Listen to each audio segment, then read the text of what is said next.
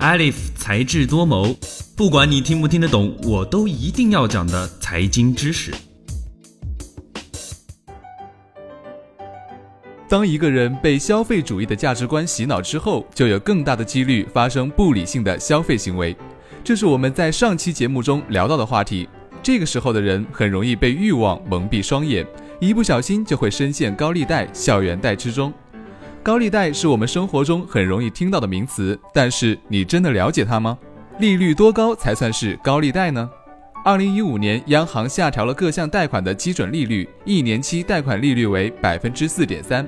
最高人民法院曾经有一个司法解释：民间借贷的利率最高不得超过银行同类贷款利率的四倍，超出部分的利息不予保护。从这个概念上说，高利贷也没有一个准确的定性。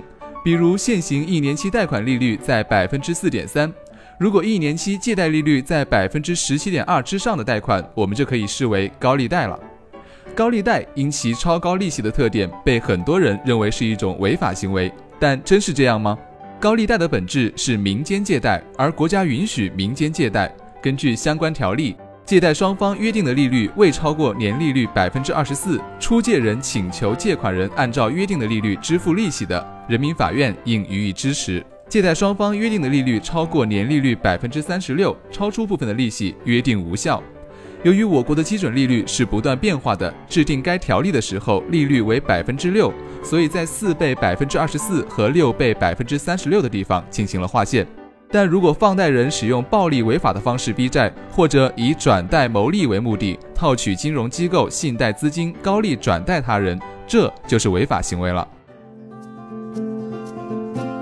才智多谋，三分钟商业小百科，智果学院出品。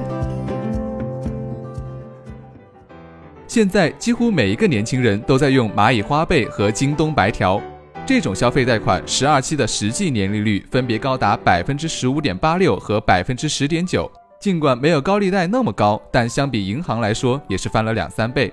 分期消费早就不是什么新的概念了，特别是最近几年，在大学生消费市场是异常的火爆。但火爆的背后，却有不少大学生深陷裸条校园贷的危机，无法完成学业不说，甚至有人因为还不上债，选择在花季结束了自己的生命。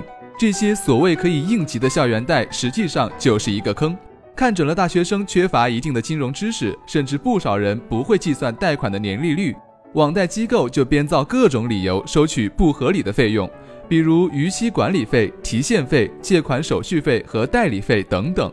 这样一层层算下来，利息就比当初平台承诺的要高得多，有的网贷年利率甚至高达百分之三百。一系列悲剧的发生，暴露了诸多问题。大学生借贷的钱到底花在了什么地方呢？早期的一项调查显示，有百分之五十三的大学生选择校园贷是由于购物需要，买化妆品、服装、电子产品等等。不少学生离开了家长的监管，迫切的希望自己财务自由。有奖学金和兼职的学生只占少数。除此之外，最快的来钱方法应该就是校园贷了。由此可见，大学生群体很容易发生非理性消费。盲目贷款之后，却不会考虑还款的问题。这些看似光鲜的零门槛校园贷，绝非是花明天的钱圆今天的梦这般诗情画意，其本质上无异于高利贷，只是换了套衣服走进校园来欺骗不谙世事的大学生罢了。好消息是在二零一七年六月，三部委联合发布通知称，相关部门将进一步加大校园贷的监管整治力度，从源头上整治乱象，暂停网贷机构开展校园贷业务。被称作正规军的银行将取代网贷机构，有针对性地开展校园金融业务。虽然同样是校园贷款，但至少银行比那些难以监控的网络平台要安全得多。或许设计出更适合大学生群体消费特点、消费习惯和承受能力的金融产品，银行才能在校园金融中走得更远，成为新的赢家。今天的节目到这儿就结束了。本期节目的文字稿我们会在智果学院的官方微博中同步更新，喜欢就请给我们点赞吧。我们下期再见，拜拜。